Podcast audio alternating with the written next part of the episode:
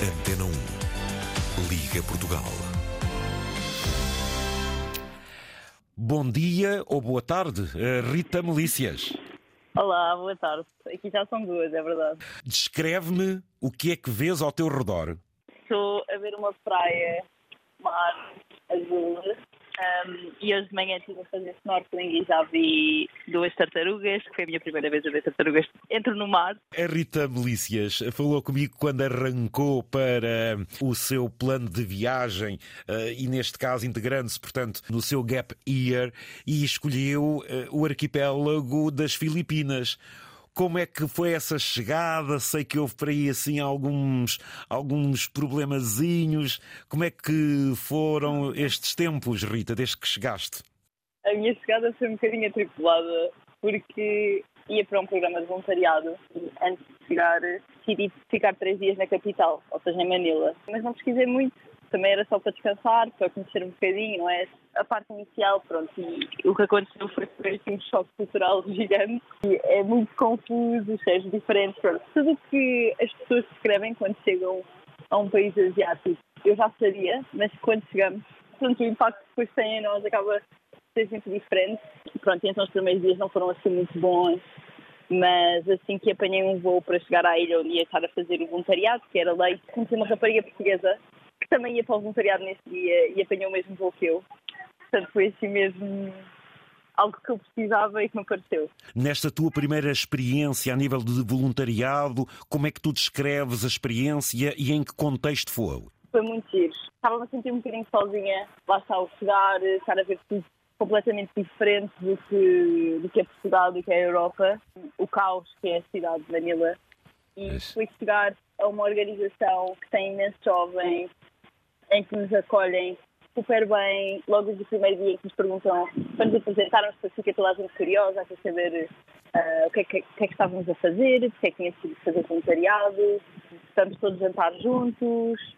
No dia seguinte, no trabalho, que era construção, e estávamos a construir uma escola em Bagum e Cimento, também estava sempre toda a gente muito prestável e sempre preocupada com o meu bem-estar e se estava a correr tudo bem, Boa, boa. Olha, Rita, e, e que é préstimo, que fazer. e que préstimo é que tu deste nesse, nesse voluntariado em Manila, ou pelo menos aí nas Filipinas? Sim, o voluntariado foi em Leite, que é outra ilha eh, ok. que fica a uma hora tantas? de avião de, de Manila.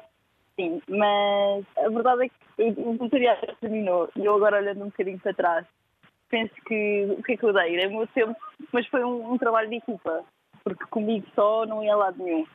E eu acabei por ficar mais tempo do que era suposto, acabei por estender porque sei que fazia sentido, ficar mais tempo porque estava a gostar tanto. E quando nós chegamos ao final e estamos a entregar a escola ah, aos, aos miúdos e às pessoas da comunidade, Sim. foi incrível. De facto, não era só eu, era toda a gente que estava ali e a festa de estarmos todos, todos temos conseguido fazer, tornar os sonhos realidade. É um trabalho comunitário que realiza ambas as partes, não é, Rita? Exato. Sim, bem. completamente.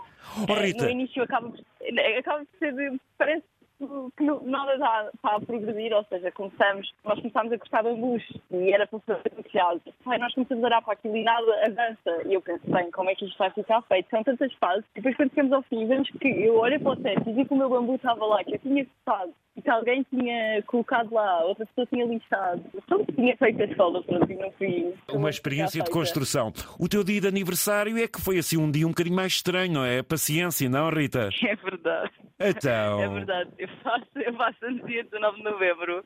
O meu aniversário foi o domingo e na terça-feira comecei a ficar com febre ah, e achei-me estranho porque estavam temperaturas muito altas, cheguei aos Boa. 40 e eu, isto não é normal, nunca assim. Pronto, e depois lá, lá fui ao hospital a tentar perceber o que é que estava a passar e era uma pneumonia, portanto Epá. tive que estar em repouso absoluto e depois estar num sítio que não é a nossa casa, não ter a sopinha da mãe. Não ter... Pois, exatamente. Isto é tudo experiência de vida. Umas mais negativas, mas, ó Rita, há uma experiência que tu já tiveste que eu, cada vez que vejo imagens, eu também digo assim: adorava poder estar ao lado de uma dimensão gigantesca de um bicho como este. Como é que é estares ao lado de um tubarão-baleia que é o bicho, é o peixe maior do mundo? Muito giro. Ah, eu estava um bocadinho indecisa se queria fazer ou não. Quando estive em Portugal, eu decidi, quero fazer. Só que depois cheguei cá e percebi que a forma como eles, muitas vezes, o que acontece é que os barcos, nós vamos num barco e os barcos alimentam o whale shark, pronto, o tubarão-baleia, é por isso que eles vêm ter uh, pronto, ao pé do barco e é por isso que as pessoas conseguem ver. E eu não queria fazer nessas condições, e entretanto descobri um, no sul da ilha onde estava a fazer o voluntariado, descobri que existia um sítio em que existem muitos, uh, ou seja, nós vamos num barquinho minúsculo que parece assim uma canoa, mas um bocadinho maior, e depois existem muitas pessoas que estão à procura dos whale sharks. E assim que vem um, o barco vai a uma velocidade assim muito mais rápida. E vão lá todos ter. E nós logo dentro, e nós temos logo que entrar dentro água, porque entretanto o tubarão-baleia vai embora, senão. senão eles são tímidos, logo. eles são tímidos, até porque e... são uns animais gigantescos, de imensas toneladas, chegam a atingir, uh, não sei se são 10 eh, ou mais toneladas e afinal só comem coisas microscópicas, portanto só se alimentam de plâncton. Onde ele existe é onde eles sugam, não é, Rita? Exato. Eu por acaso quando estava a nadar, eu nem acreditei, não é? Eu fui, porque nós estivemos a perseguir um, ou seja, entramos na água e depois nadamos com ele Exato. enquanto ele vai, pronto. Abrindo a boca, enquanto ele vai abrindo nós, a boca. Exato, e nós ficámos, se calhar, 5 minutos atrás dele. Que uma altura que eu vinha ao topo, precisava de. Já estava cansada, que eles nadam rápido e nós vamos estar a perseguir-me. Venho ao topo e penso: oh meu Deus, isto não está a acontecer. É porque, como é um animal. Oh meu uh, Deus, isto não está a acontecer. Ai, ainda agora vai no início. Onde é que vai ser a passagem de ano? Uh, eu agora estou em Cebu e a passagem de ano vai ser em Moalboal, que é no sul de Cebu, que é uma ilha também nas Filipinas. E cheguei hoje, pronto, e foi onde vi as tartarugas. E acho que os próximos dias vão ser passados assim a ver um, cascatas ou então a fazer snorkeling. Porque... Bem facto este mar, isto aqui já parece natural para mim. Ah, já te adaptaste, já te adaptaste, já sim senhor. Olha, Rita, as Filipinas é um país muito católico. Como é que foi o Natal aí? Bem, o Natal ainda é, festeja muito mais que nós. Começam logo com as luzes em novembro, em dezembro está toda a gente já a desejar Feliz Natal, a qualquer sítio que se vá. Desde, por exemplo, eu fui, tive que renovar o meu visto e o escritório de vistos estava cheio de luzes de Natal lá dentro e com as bolas de Natal, árvore de Natal, que não é muito comum em Portugal neste tipo de sítios mais formais. Normalmente não são assim tão dedicados e aqui, bem, foi muito giro. Foi muito giro. Ainda bem, também com ainda bem. Uh, de voluntariado. Portanto, soube, soube bem aquele. Uh, soube a casa. Sob a casa, boa, sob a casa. Sim. Olha, Rita, os próximos tempos, como é que vão ser? Agora vou continuar aqui no Sul e dia 6, aliás, dia 7, tenho umas amigas que fazem anos e vão fazer a festa em Cebu, amigas que conheci no voluntariado. Portanto, vamos todos, acho que nos vamos encontrar 10 pessoas lá. E depois vou rumo a Manila, ao norte de Manila, que tem uns uh, traços uh, de arroz, pronto, uh, campos de arroz. Eu estou habituada a dizer os nomes em inglês, então é sempre difícil fazer a tradução.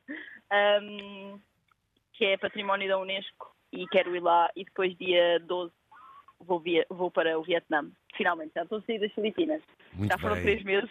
Três meses para aquela ansiedade inicial, para aquela aventura que se previa, significa que a pouco e pouco esses receios, eh, essas ansiedades vão se desvanecendo e vais descobrindo o mundo com outra garra, não é, Rita? É, completamente. Sim. O início é sempre um bocadinho mais assustador, mas duas semanas e estamos completamente confortáveis e adaptamos às situações. Já és uma cidadã do mundo. Muito obrigado eh, pela tua disponibilidade. Um bom final e um bom princípio de ano. Desejo-te as maiores felicidades e até ao Vietnã. Um grande abraço. Obrigada. Um abraço. Tudo bom, Rita. Muito obrigado.